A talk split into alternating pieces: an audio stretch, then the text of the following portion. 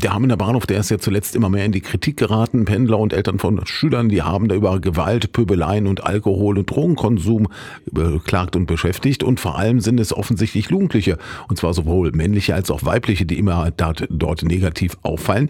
Die Polizei und der dort eingesetzte Sicherheitsdienst, die haben die Probleme auch bestätigt. Und auch im Hamener Rathaus sei die Situation schon länger bekannt, sagt Hamens Oberbürgermeister Claudio Griese. Auch vor der medialen Berichterstattung zum einen durch eigenes Erleben, aber auch zum anderen durch die Kontaktaufnahmen, die wir seitens der Polizei hatten, ist uns das ja wohl bekannt, dass es äh, Schwierigkeiten gibt, insbesondere mit Jugendlichen vor allem. Das wäre ja an sich noch nicht mal das Thema, über das man reden müsste, sondern einfach diese Kriminalisierung, die dort stattfindet, diese Bedrohungslagen, die da stattfinden.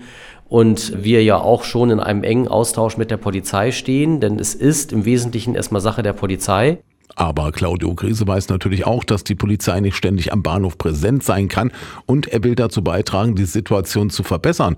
Die Stadtwerke als Eigentümer des Bahnhofs sind ja auch eine hundertprozentige Tochtergesellschaft der Stadt. Nichtsdestotrotz sind wir da auch mit involviert. Wir haben dann natürlich auch Kontakt zu den Stadtwerken, die ja Eigentümer des Bahnhofsgebäudes sind und der Flächen davor. Da werden wir uns auch nochmal mit den Öffis kurz schließen. Das ist ein Problempunkt, den wir haben. Das muss man, glaube ich, auch ganz klar so benennen. Uns ist die Lage sehr wohl bewusst.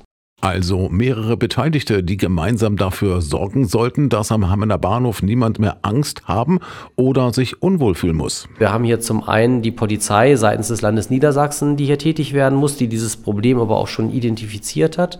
Wir als Stadt können versuchen, das tun wir ja teilweise auch mit dem Ordnungsdienst im Rahmen dessen, was uns möglich ist, da nach dem Rechten zu sehen. Aber wir werden dort sicherlich nochmal eine richtige konzertierte Aktion machen müssen, wo es zum einen natürlich um Maßnahmen der Polizei geht, wo es auch um die Frage geht, was wir als Ordnungsbehörde noch tun können, aber natürlich auch die sozialpolitische Komponente, denn wir müssen ja auch sehen, dass es Jugendliche sind. Da können wir ja nicht einfach nur sagen, hier gibt es jetzt repressive Maßnahmen, sondern wir müssen auch noch sehen, wie wir das präventiv unterstützen können, dass diese Menschen gar nicht erst, diese jungen Menschen in so eine verfängliche Situation geraten.